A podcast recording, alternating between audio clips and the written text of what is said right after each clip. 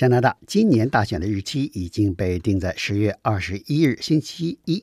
但加拿大自由党政府总理特鲁多到九月二日劳动节为止还没有宣布什么时候开始全国大选的竞选。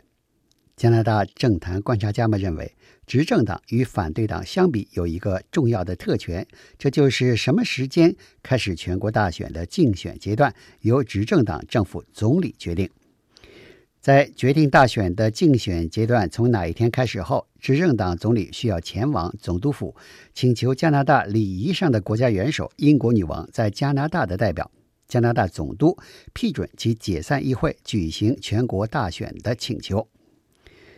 根据加拿大现行的选举法，投票前的竞选阶段最短不得少于三十六天。也就是说，自由党政府总理特鲁多最晚必须在九月十五日星期日宣布解散议会，进入全国大选。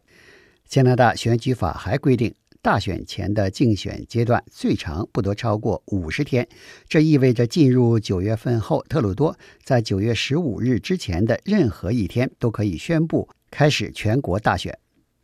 加拿大政坛分析家们认为。一般来说，执政党希望大选前的竞选阶段时间短一些。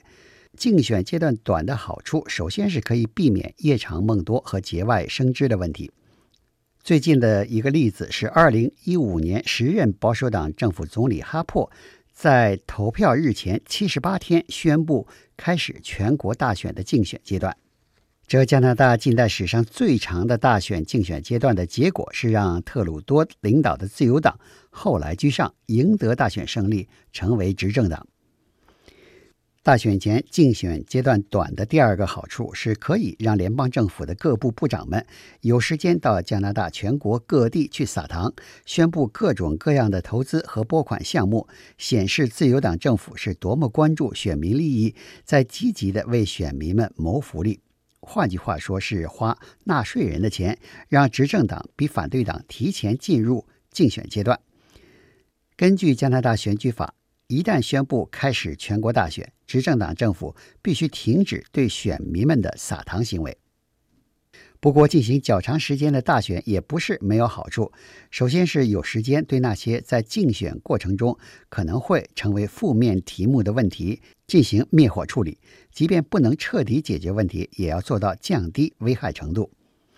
其次是，如果执政党的竞选资金雄厚，而反对党却囊中羞涩，则长时间竞选阶段会让反对党由于竞选资金捉襟见肘而处于劣势，特别是在竞选的最后两个星期出现缺钱做广告的问题。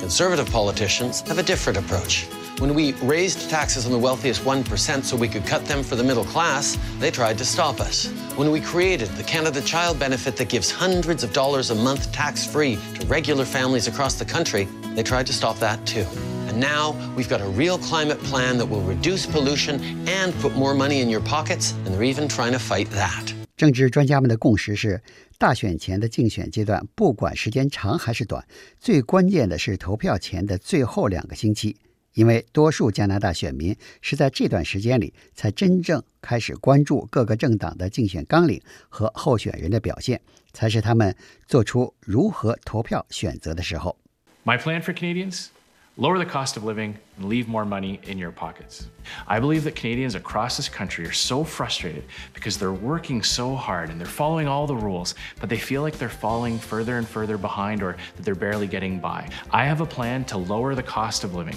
to make life more affordable, to leave more money in the pockets of Canadians for their kids, for themselves, or for their aging parents. Because it's time for you to get ahead. 这就是为什么这次大选竞选阶段仅有的两次加拿大主要政党领袖的电视辩论都被定在离大选投票日两个星期之内的时间里。英语电视辩论的时间被定在十月七日星期一，而法语电视辩论的时间是十月十日星期四。加拿大广播公司英语和法语电视台会实况转播这两次加拿大主要政党领袖的电视辩论。